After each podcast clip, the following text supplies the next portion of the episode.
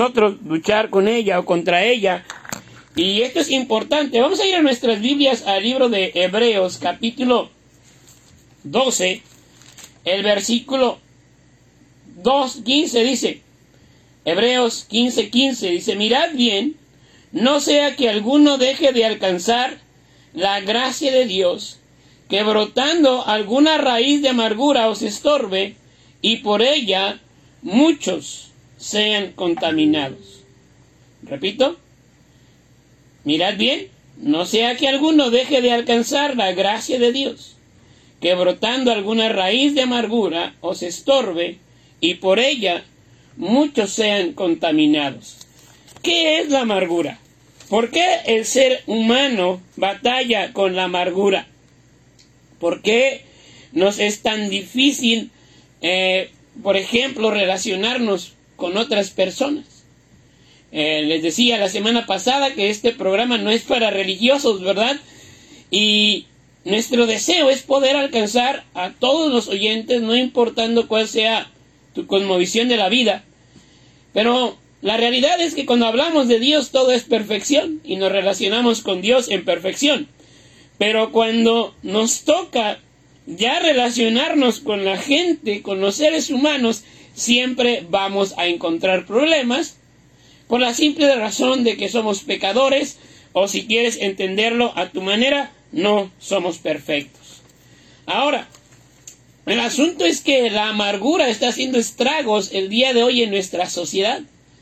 Vemos un montón de malas decisiones en todos los ámbitos a causa de este mal. Ahora, la amargura en la Biblia puede ser traducida de varias maneras.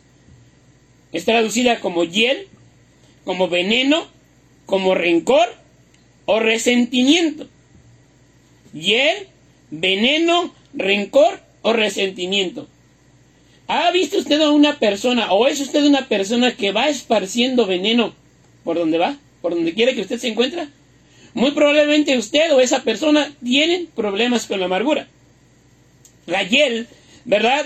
Es este, eh, esta cosita dentro de los animales y eh, ahí entre sus vísceras que al reventarse, a, a ser este, destipado, abierto un animal, y al reventarse dentro del animal la hiel contamina la carne. Eh, la gente que vende pollo aquí en Cancún se consume mucho el pollo recién matado, ¿verdad?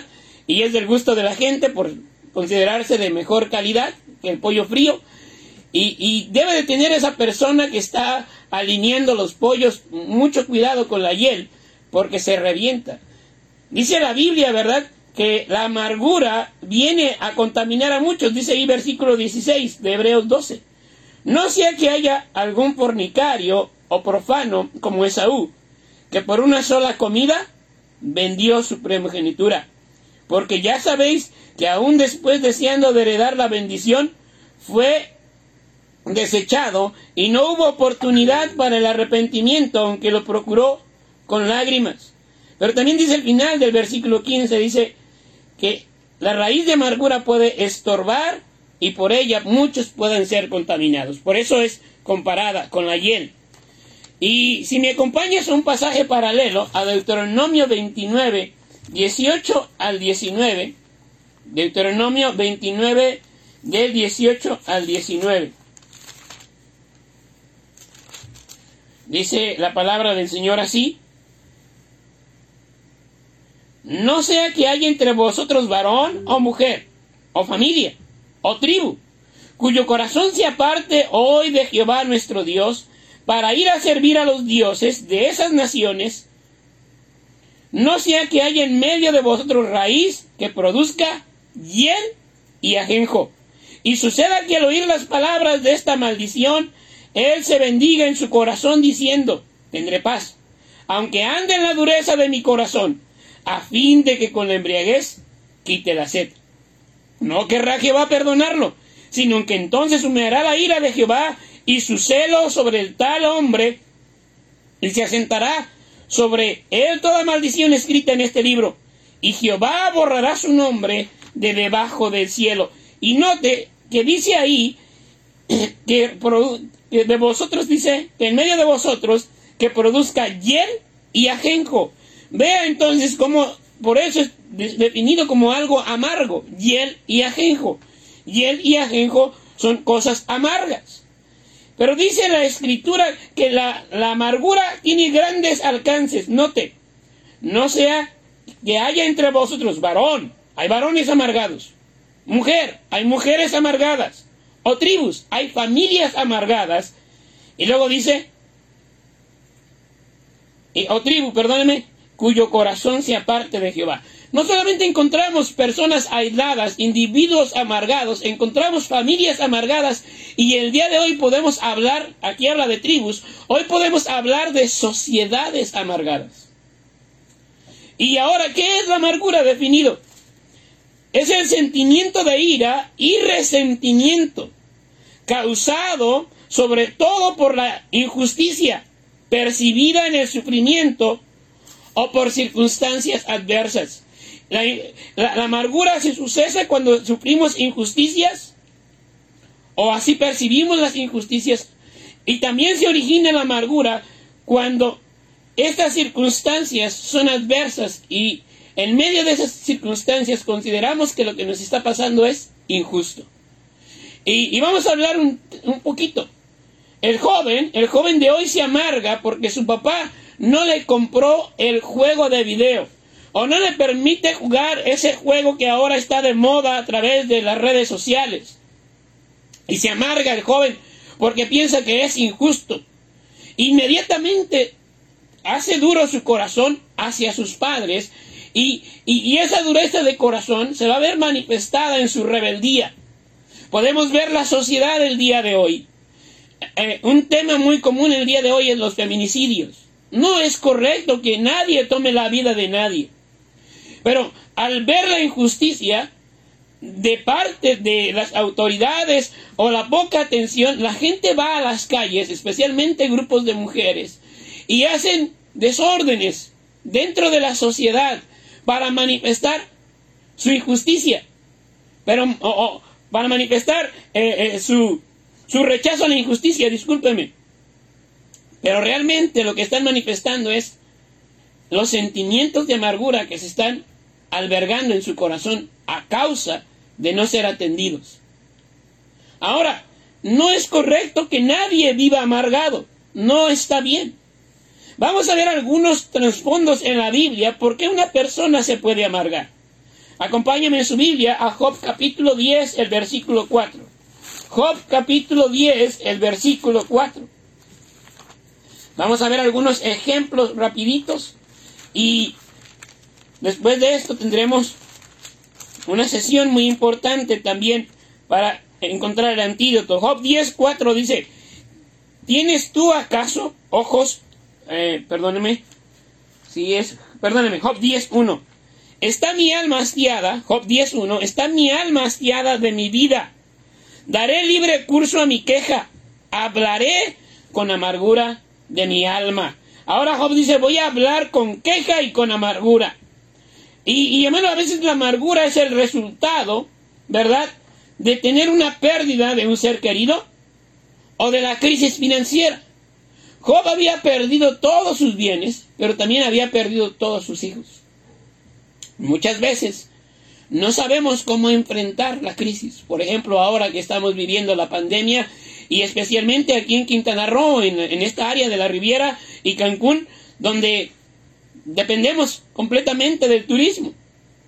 A lo mejor tu, negocio se ha ido a la, quiebra y no sabes cómo responder, o has perdido un ser querido a causa de la pandemia y tu corazón se ha cerrado contra la vida, se ha cerrado contra Dios y lo que hay en tu corazón es amargura. Y, y, a lo mejor nos resentimos en este caso como Job hacia Dios. Acompáñeme también a Ruth capítulo 1 versículo 20. Vamos a ver que también la amargura puede ser la consecuencia de malas decisiones.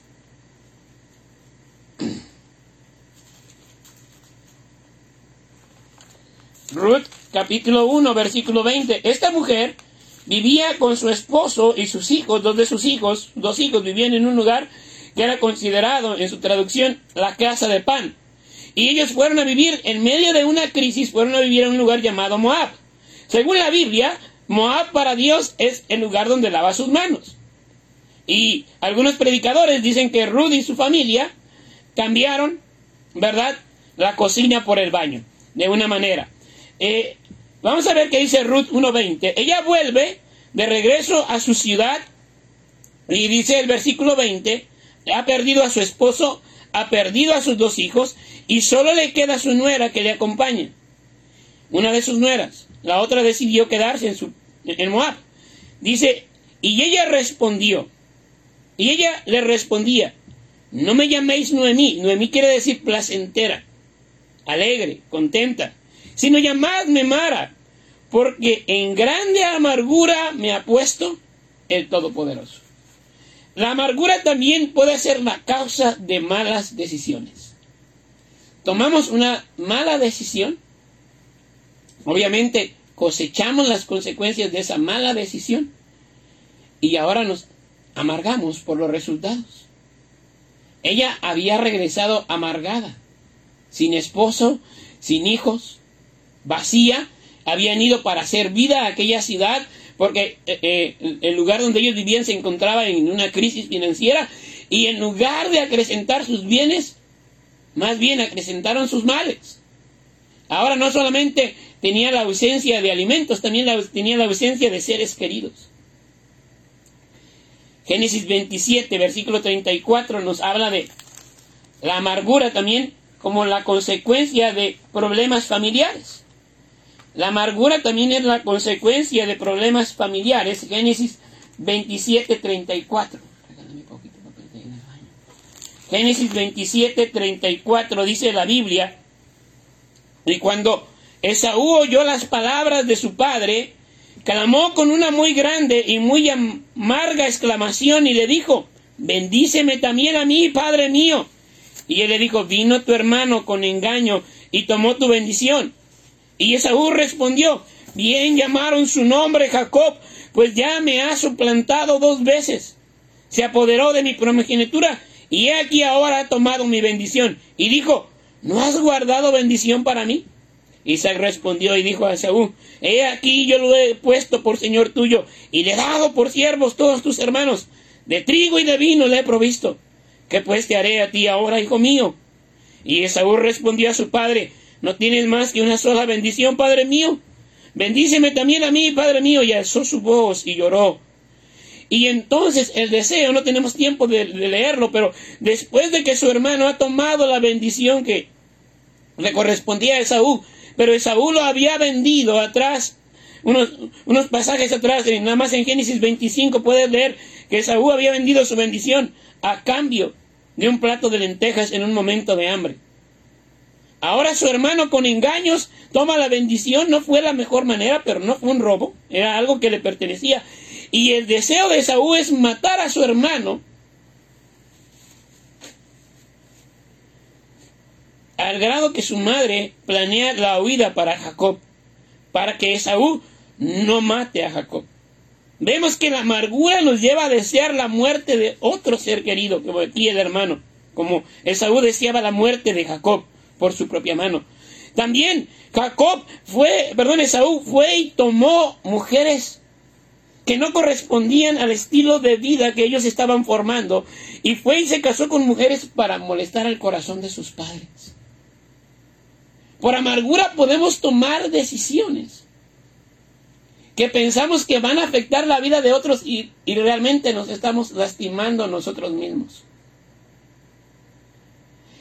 Es increíble, pero hoy un cónyuge que encuentra a su pareja siendo infiel, le es infiel por amargura, por venganza. Me voy a vengar pensando que siendo infiel también él va a arreglar algo y realmente se acrecientan los problemas.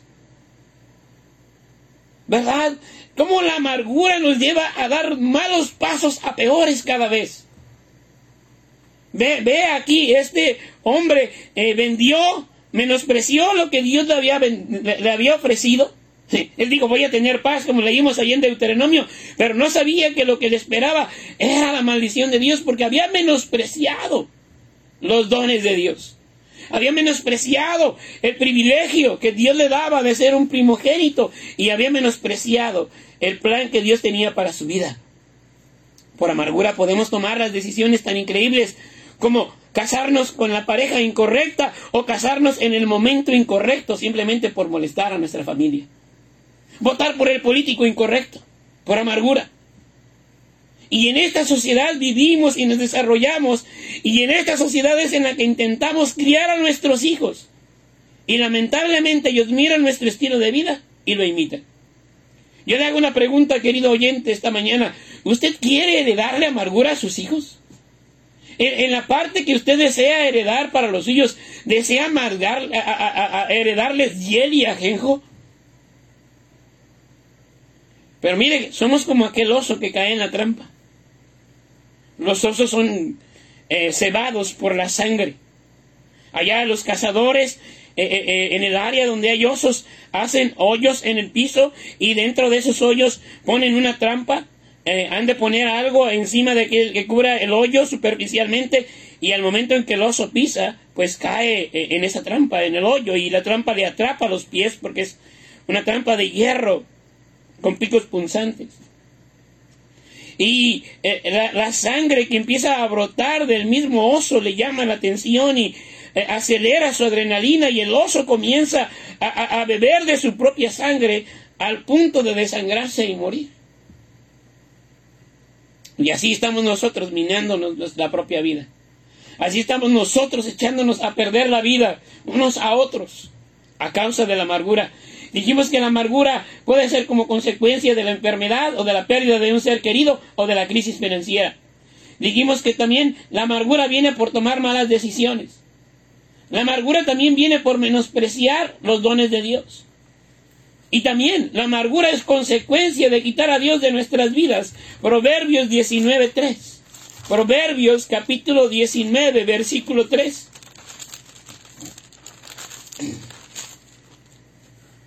La insensatez del hombre tuerce su camino y luego contra Jehová se irrita su corazón. ¿Sabe que la palabra amargura allá en el libro de Hebreos quiere decir irritar? Como, como punzar con agujas. Y así es la gente. Se olvida de Dios, lleva su propia vida, toma su propia decisión y, toma su propio camino sin considerar a Dios, sin considerar la persona de Dios. Y, puede ser ateo, puede ser un gnóstico, puede ser un cristiano. Cualquier persona que se olvide de Dios. Dice, el hombre, o, o la insensatez del hombre, o sea, la dureza de su corazón, en su necedad, el hombre dice, no necesito a Dios, Dios no existe, o Dios existe, yo puedo hacer mi vida como yo quiero, y luego cuando le va mal, se amarga contra Dios. O sea, yo voy a hacer mi vida como yo quiero, pero luego te voy a culpar a ti, Dios. Y tenemos un montón de gente amargada en el mundo y en las iglesias contra Dios a causa de la insensatez, a causa de la dureza de corazón. Y posiblemente este no es lo que tú esperabas, querido amigo oyente, esta mañana. Y, bueno, te voy a decir, Quizás no era lo que tú esperabas, pero muy probablemente es lo que tú necesitas escuchar. Es lo que nuestra generación, nuestra sociedad y nuestras iglesias necesitamos oír. Porque necesitamos ubicarnos donde estamos. Hablemos, por ejemplo, de la pandemia que nos está atacando. No fue necesario hacer estudios profundos para saber de dónde venía el virus, analizar la estructura molecular, cuáles eh, medicamentos pudieran atacar a este virus, ¿verdad? Hoy en día hablamos de una vacuna y la gente pelea por la vacuna. Eh, eh, los países invierten millones en dólares para comprar las vacunas y tener una población este, inmunizada detener los estragos del coronavirus. Amigos, necesitamos ir a la raíz. La amargura es una raíz que va creciendo donde no se mira ahí en el corazón. Las raíces normalmente descienden hacia lugares profundos, invisibles. Y es la raíz lo que alimenta y nutre a la planta. Si hablamos de una planta, ¿verdad? De un árbol, vemos que echa raíces en la tierra, no se miran, Pero es esto lo que nutre. Y tristemente mucha gente se está alimentando de amargura. ¿Sabes? La amargura tiene males daños físicos. Causa problemas intestinales principalmente. Y por eso tenemos hoy gente muriendo con cáncer de colon. Tenemos gente que es adicta al omeprazol porque tiene úlceras gástricas. Querido amigo, quiero decirte que muy probablemente en su mayoría la gente, no quiero decir que todos, porque algunos tienen males físicos naturales, pero mire, la amargura se apodera de nosotros que impide que nuestro intestino, que nuestro... Ah, la, glándula aquí este, controla la secreción de azúcar, eh, se me fue la, la, palabra, este, la tiroides, no funcione. Tenemos gente amargada y, está causándose daño a su propio cuerpo. Y sabes, el omeprazol no cura la amargura, simplemente te va a aliviar físicamente de momento, pero hay un mal adentro de ti que necesita ser curado, que necesita ser sanado. Dice que la amargura tiene un alcance tan grande como contaminar a muchos. Y mire, como vemos a una mujer amargada, puede amargar a su familia. Un hombre amargado puede amargar a su esposa, puede amargar a su esposo, puede amargar a sus hijas, a sus hijos. Pero luego una familia amargada puede amargar a la sociedad. Y qué triste que hay sociedades que viven amargadas. Normalmente la amargura también es consistente o, o va a la par de cuando yo exijo mis derechos exigir mis derechos, porque entonces no me trataron como yo merecía, no me dieron el, trato mis padres, mi esposa, mi esposo, mi sociedad, el trato que como ciudadano, como hijo, como esposa, como esposo, yo merezco. El problema de la amargura es que se centra en uno mismo. Y vivimos en una sociedad muy individualista, donde solo me importo yo. Aún lo vemos en las iglesias. Gente que se pelea hasta por una banca. Es que no me trataron bien. Y es que no, no, no me dieron la, recepción que yo merecía. Y, cosas tan ridículas. Pero ahí está la raíz. Ahí está la raíz. Y entonces, ¿cuál es el antídoto para este grande mal? Antes de ir allá, déjame te digo otro, otro síntoma de la amargura. Colosenses 3.19 dice, Colosenses 3.19 el apóstol Pablo está escribiendo a los hermanos en Colosas y cómo deben de tratarse familiarmente. Y dice a los maridos, maridos, amad a vuestras mujeres y no seáis ásperos con ellas. Esa palabra áspero quiere decir amargado. Cuando nosotros, no importa si somos esposos o no, quien quiera que sea, tratamos ásperamente a la demás gente, estamos luchando con la amargura. La manera en que tratas con los demás nos dice si eres una persona amargada o dulce. Esto es importante para realizar en nuestra mente. ¿Cómo tratamos a nuestros hijos? Mientras preparaba este estudio, me era muy notorio que mucha gente llegó a amargarse por el maltrato de sus padres porque fueron ásperos. Muchos fueron aún hijos no deseados, desde el vientre fueron rechazados. Porque te quitaba tu vida, porque te quitaba tu figura, porque estaba fuera de tu planeación. Y desde el vientre fueron hijos no aceptados. Y luego cuando vinieron a este mundo, a través de la concepción, ¿verdad? Y luego nacieron. Y, cuando entraron a este mundo, inmediatamente lo que recibieron fue el rechazo de nosotros. El rechazo de la sociedad también. Y, por eso vemos que mucha de esta gente se desarrolla de maneras hostiles porque desde, aún desde su concepción fueron tratados ásperamente. Ahora, ¿cuál es el antídoto para esto? Eh, quiero que me acompañes en tu Biblia al libro de Isaías 38. El primer antídoto es que tú necesitas reconocer en donde te encuentras y pedir la ayuda de Dios.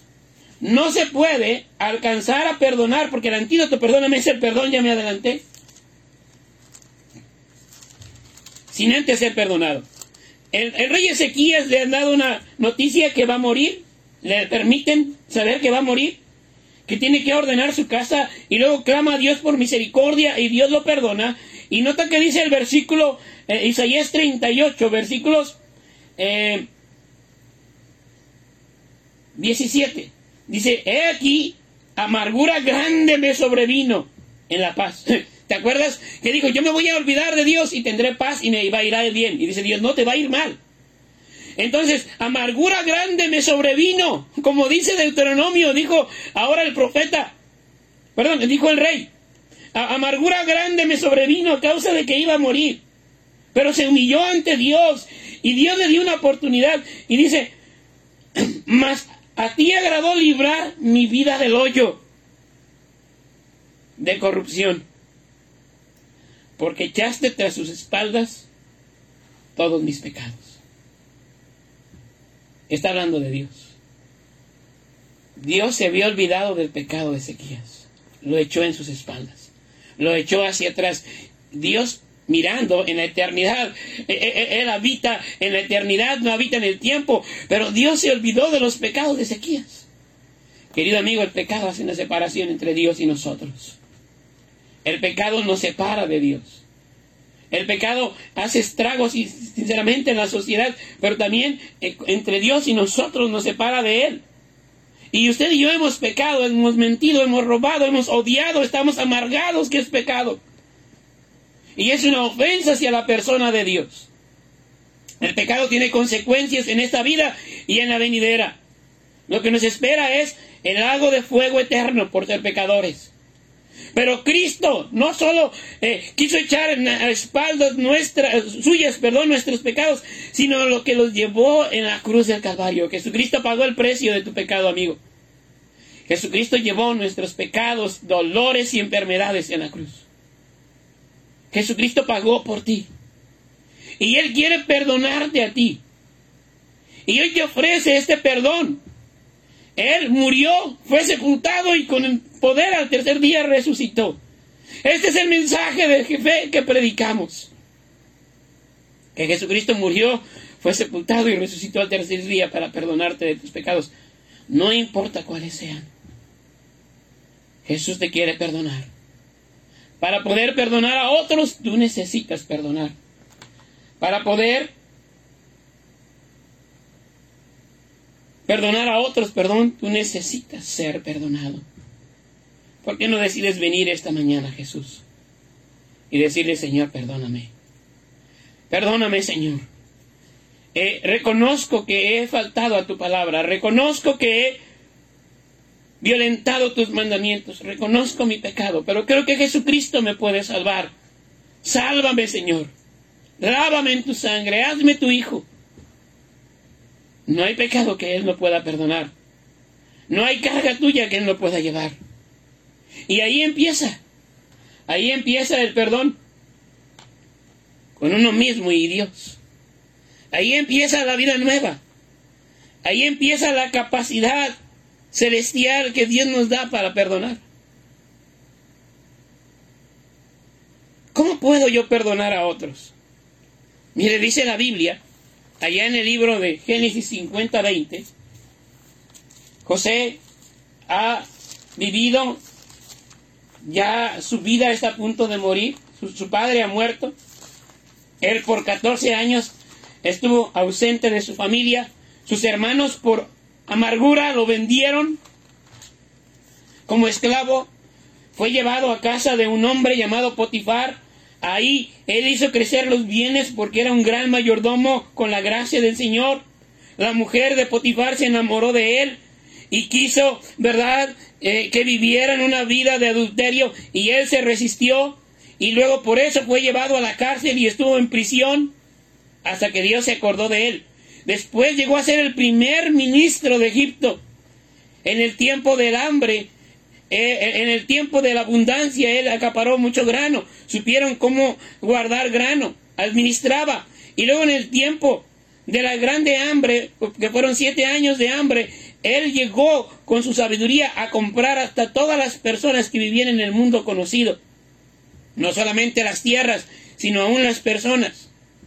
Y en ese punto de encuentro tuvo una, un reencuentro con sus hermanos y su padre otra vez. Y él se gozó. Pero ahora su padre ha muerto. Y note que dice versículo 15 de, de Génesis 50. Y estoy terminando. Viendo los hermanos de José que su padre era muerto, dijeron, quizá nos aborrecerá José y nos dará el pago de todo mal que le hicimos. Y enviarán a decir a José, tu padre mandó antes de su muerte diciendo, así dirás a José, te ruego que perdones ahora la maldad de tus hermanos y su pecado, no te, maldad y pecado, porque mal te trataron. Por tanto ahora te rogamos que perdones la maldad de los siervos del Dios de tu padre y José lloró mientras hablaban. Se acordaba de lo que le había sucedido. Vinieron también sus hermanos y se postraron delante de él y dijeron, Henos aquí por siervos tuyos. Y le respondió José, No temáis. ¿Acaso estoy yo en lugar de Dios? Mire, José sabía que Dios es el que da el pago a causa de las malas acciones que nosotros hacemos o que los hombres nos hacen. No tomaba venganza por su propia mano. Versículo 20. Vosotros pensáis mal contra mí, mas Dios lo encaminó a bien para hacer lo que vemos hoy, para mantener en vida a mucho pueblo. Querido amigo, es tiempo de entender que en tu sufrimiento Dios tiene propósitos. José entendía el propósito de Dios en su sufrimiento y sabes, Dios le dio la gracia para perdonar a sus hermanos, para no amargarse cuando tenía todo el derecho. Acompáñame. Mira cómo es un requisito para perdonar, para ser perdonado por Dios, perdonar a otros.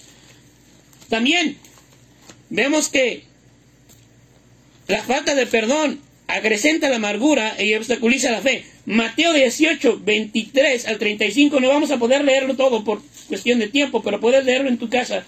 Mateo 18, del 23 al 35, pero yo te voy a leer los versículos 33 en adelante. Un siervo que es perdonado por mucho de lo que debe y luego él viene con un deudor de él mismo, ¿verdad? Y no lo perdona por una, una deuda menor. Es enterado el, el que había perdonado la deuda mayor y vea lo que sucede. ¿No debías tú también tener misericordia de tu consiervo, como yo tuve misericordia de ti? Entonces su señor, enojado, le entregó a los verdugos hasta que pagase todo lo que debía. Así también mi Padre Celestial hará con vosotros si no perdonáis.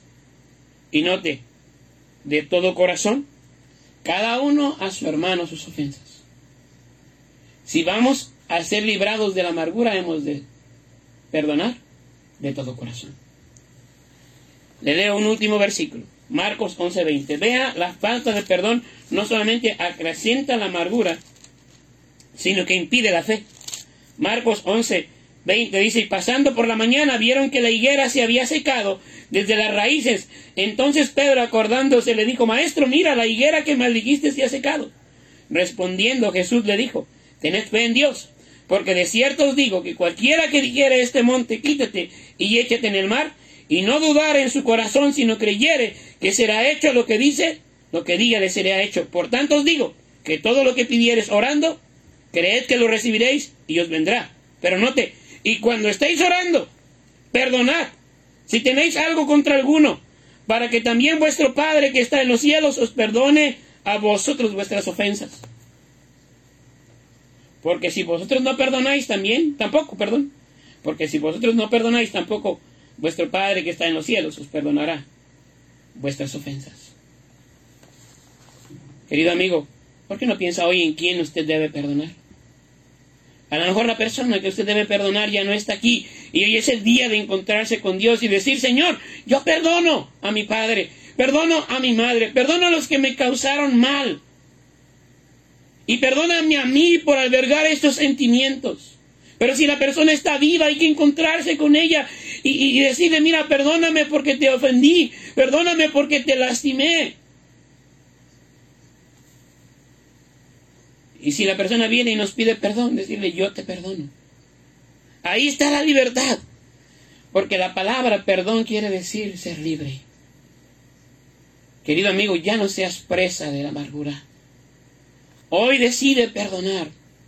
Ciertamente no podrás olvidar, pero al, perdonar eh, se empieza a sanar la herida y solo queda la cicatriz. Solo el recuerdo, pero ya no el dolor. ¿Por qué no le pides a Dios hoy que te perdone? Que te salve si tú no eres un hijo de Dios. Si tú eres un hijo de Dios, ¿por qué no decides perdonar a otros y olvidar lo que se te ha hecho? Y si no puedes olvidar, por lo menos que tus recuerdos no sean dolorosos. ¿Por qué no vienes al pie de la cruz y le dices, Señor, perdóname? Soy un pecador. Sálvame. Sálvame de mi pecado. Sálvame de mi maldad. Me entrego a ti. Confío en ti. Confío en tu Hijo Jesucristo. Quiero creer en ti esta mañana. Ayúdame a creer. Yo quiero ser tu hijo, Señor, y quiero transformar. Quiero que mi vida sea transformada.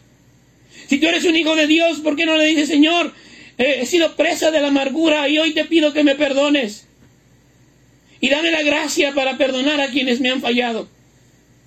Que tu presencia me acompañe. En el nombre de Jesús. Amén.